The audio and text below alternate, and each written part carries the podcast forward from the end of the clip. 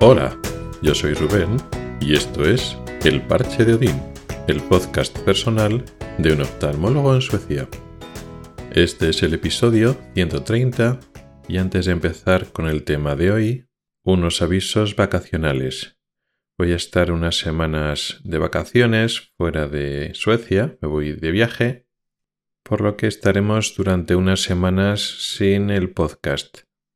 Volveré sobre finales de agosto, con lo cual pues estaremos tres, cuatro semanas más o menos sin podcast. Y ya a finales de agosto y comienzos de septiembre empezamos, por decirlo así, este curso académico 2023-2024. Y el tema de hoy son las metas del médico, los objetivos profesionales, la causa última, la causa final, el motivo por lo que los médicos se hacen médicos, estudian la carrera y desarrollan su especialidad y por lo que siguen trabajando día a día. Esta pregunta, esta cuestión es por supuesto muy simplista y no tiene una respuesta sencilla y fácil, cada persona es un mundo, cada médico tiene su propio motivo, incluso dentro de una misma persona individual.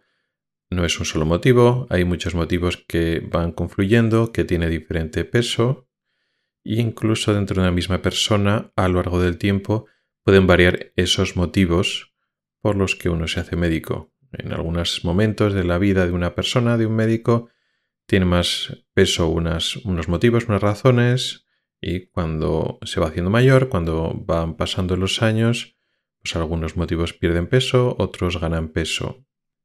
Por supuesto, puede pasar que en global los motivos pueden ir aumentando y decreciendo, uno puede perder las ganas de seguir haciendo lo que hace, incluso también ocurre al revés. Y como decíamos, cada persona es un mundo, parece una tontería intentar abarcar y hablar de forma general de lo que pasa con este colectivo. Sin embargo, hay pautas, hay ciertos patrones que pueden tener en común un grupo importante de médicos y también una cosa muy importante, céntrico para el tema de hoy, que es que el entorno cultural matiza mucho lo que podemos dar de respuestas. De forma genérica podemos afirmar que ciertos médicos, cierto colectivo de médicos con una cultura concreta, normalmente asociados a una zona geográfica concreta, tienden más a acumular unas razones de un tipo y otra cultura, normalmente asociada a otro lugar geográfico, tienen otras tendencias. En cualquier caso, muchos entienden que la respuesta universal a esta pregunta, qué metas, qué objetivos tiene el médico para formarse y luego desarrollar su labor, es la vocación. Y eso es cierto, hasta cierto punto. Todos somos adultos y sabemos que no todos los médicos tienen la misma cantidad de vocación, pero incluso los médicos más vocacionales hay que entender que esto no basta. El intentar ayudar a las personas a recuperar o mantener su salud y que no importe absolutamente nada más, realmente no es muy realista porque, además de eso, tú eres una persona que puedes tener una familia, tienes que pagar tus facturas. Y esto, aparte de ser una actividad vocacional, pues también es una profesión y cumple con las reglas de la profesión, las reglas económicas capitalistas que funcionan ahora en las profesiones. Pero es que además el hecho de tener vocación funciona en realidad con una especie de relación médico-paciente que tiene que cumplir unos mínimos hacia ambos lados. Se supone que si tú tienes vocación, lo que aporta el médico a la relación médico-paciente es eso, ese interés genuino de ayudar al paciente, esa preocupación porque el paciente esté mejor y se ponga bien, pero para que esta relación funcione mínimamente hace falta pues que vaya hacia los dos sentidos. Se espera que del paciente también fluya algo en retorno. Esa relación de empatía necesaria que tiene que tener el médico para que realmente tenga lugar ese carácter vocacional se complementa con la reacción del paciente que acepte, entienda, conecte en cierta medida con ese pacto tácito que es la relación médico-paciente. Si tienes que ayudar a un paciente que realmente no tiene ninguna conexión contigo, o paciente o la familia, por poner un ejemplo extremo, que desprecia o desconfía profundamente de la labor del médico, eso afecta a la relación médico-paciente. Los médicos son seres humanos y no son seres etéreos compuestos solo de energía y de luz o totalmente utilitarios, que lo importante es que el paciente se ponga bien y el resto no importa nada. Y el hecho de que el paciente no tenga ninguna conexión o incluso rechace, desconfíe o desprecie la labor médica en general y al médico en particular que le está tratando, como digo, eso influye. Si fuéramos seres de luz que lo que importa es que el paciente se ponga bien y ya está. Y tan pronto como consigas tratarle y poner a su disposición las mejores medidas terapéuticas posible, el resto no es importante. Ese enfoque meramente utilitario de curar el cuerpo del paciente realmente no funciona.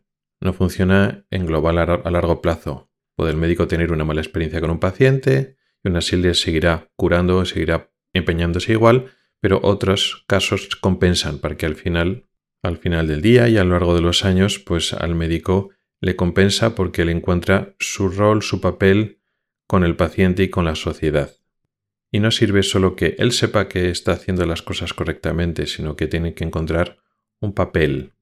Este tipo de mm, condicionamientos o cualidades psicológicas que afectan a todas las personas, incluidos los médicos, también afectan el ámbito laboral.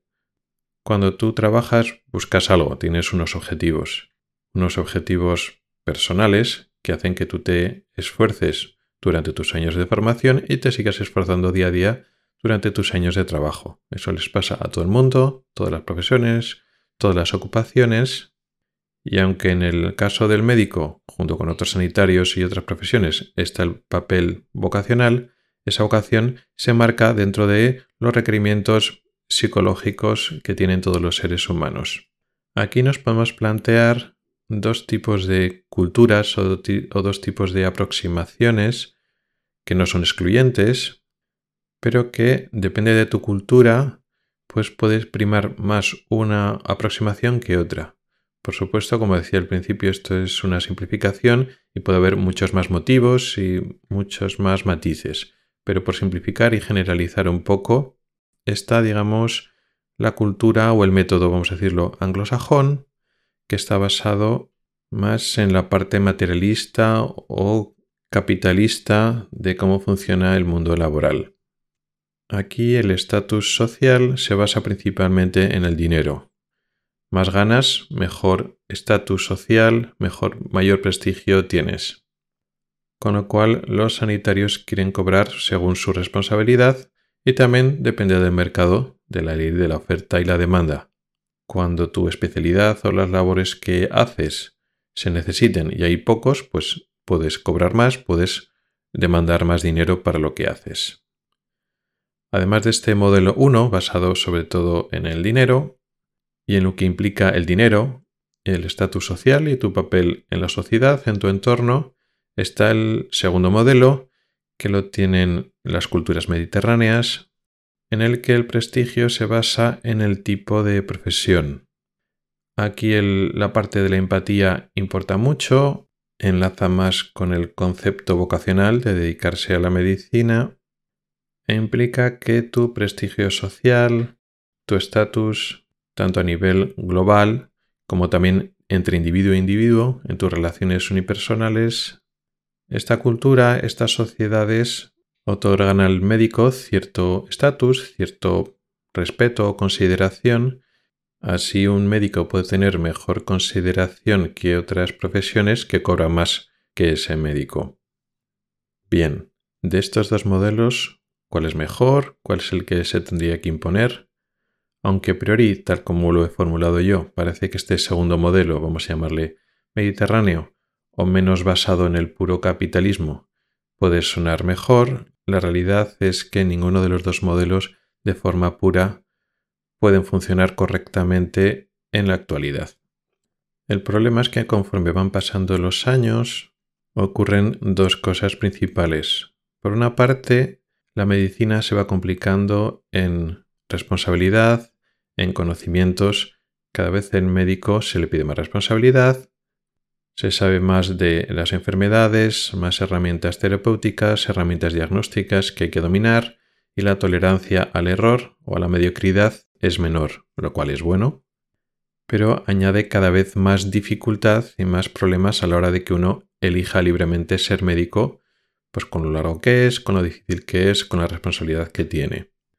Y por otra parte, la globalización de las culturas. Ya los países, los territorios no están tan aislados en su propia cultura, sino que hay más comunicación cultural, con lo cual cuando tú conoces cómo funcionan otras culturas y ves que lo que te han inculcado pues no tiene la razón absoluta, pues ya no funcionan tan bien cada solución particular. En el caso de seguir con un modelo del tipo 2 basado en el prestigio social, ocurre que los médicos cada vez tienen menos prestigio, las relaciones no son tan cercanas como antes y precisamente los sistemas sanitarios cada vez son más difíciles de sostener, el mantener un sistema sanitario de gran calidad pasaría por que los médicos, que cada vez necesitan una formación más exigente y cada vez tengan más responsabilidad, pues cada vez cobren menos.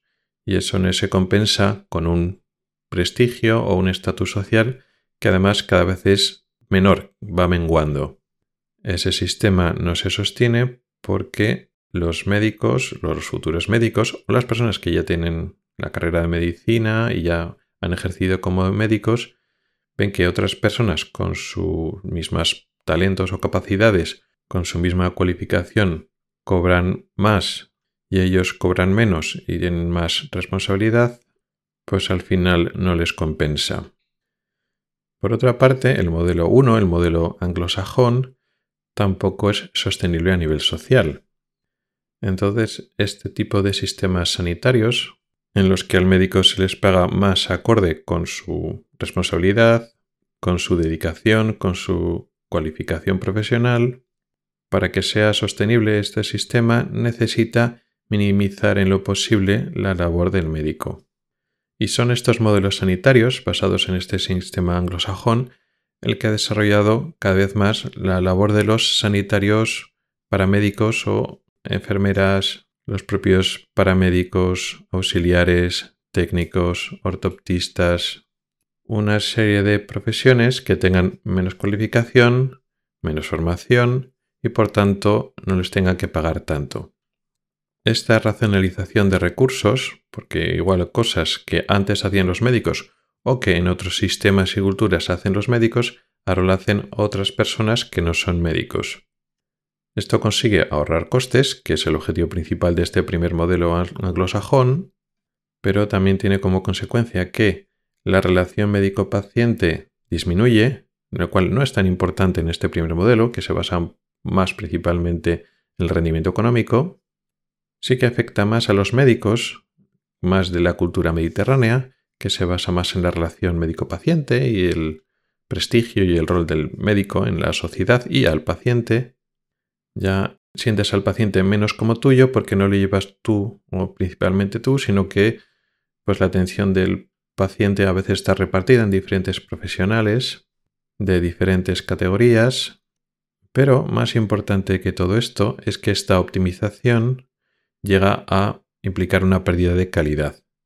No siempre, sí que hay labores que tradicionalmente o históricamente ha hecho el médico y que lo puede realizar otra persona, otro profesional, sin perder calidad, pero hay otras muchas cosas que sí, que en pos de la sostenibilidad del sistema se permite esa pérdida de calidad porque la alternativa que plantean es que el sistema no funcione en absoluto y es mejor que funcione peor a que no funcione. O eso es como lo ven o como te lo plantean los jefes, los gestores que van tomando esas decisiones de optimizar, que es otra forma de decir, bueno, recortar la labor del médico porque no nos interesa pagar al médico para que haga esas tareas o porque no hay.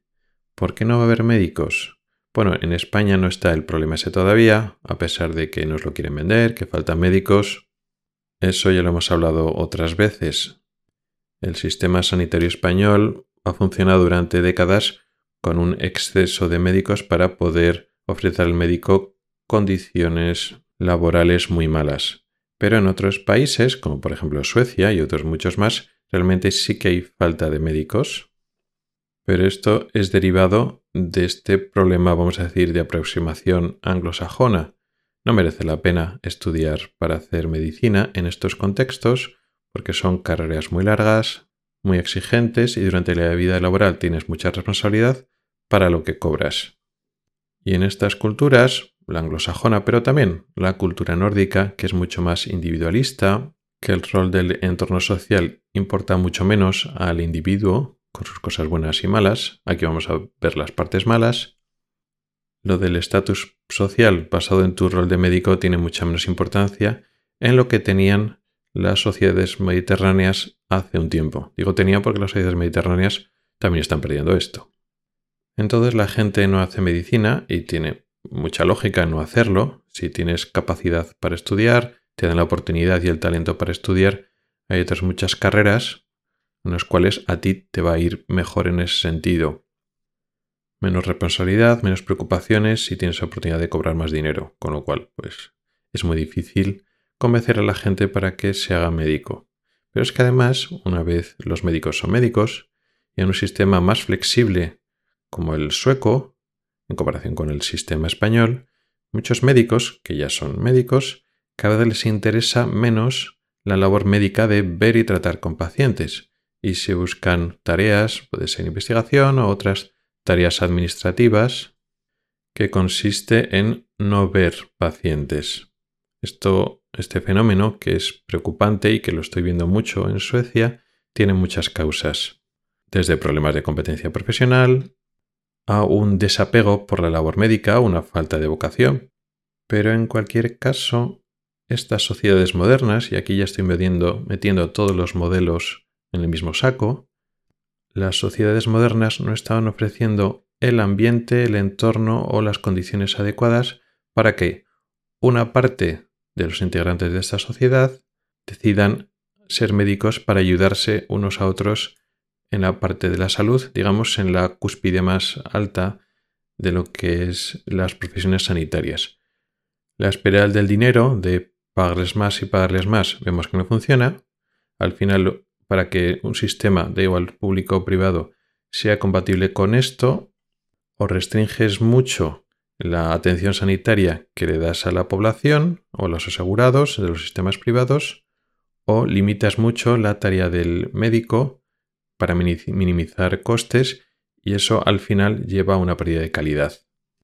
Y si esa espiral del dinero de pagarles más y pagarles más no funciona, ahora las sociedades no saben encontrar un equilibrio para pagarles de forma adecuada, más o menos aproximada a su nivel de cualificación y responsabilidad, pero que esa sociedad ofrezca un incentivo, una situación cómoda en el que puedan desarrollar su vocación, las personas que son vocacionales.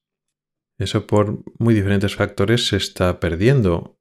La gente que incluso tiene vocación y quiere genuinamente ser médico, por lo que eso implica, al final encuentra un entorno social hostil que le desanima constantemente a realizar su labor. La verdad es que no sé la solución, hay que solo plantear los, problemas, los problemas profundos que hay para que en los próximos años se siga desarrollando la medicina y la labor médica actual, pero no se me ocurren soluciones fáciles, realistas, viables para que esto siga adelante.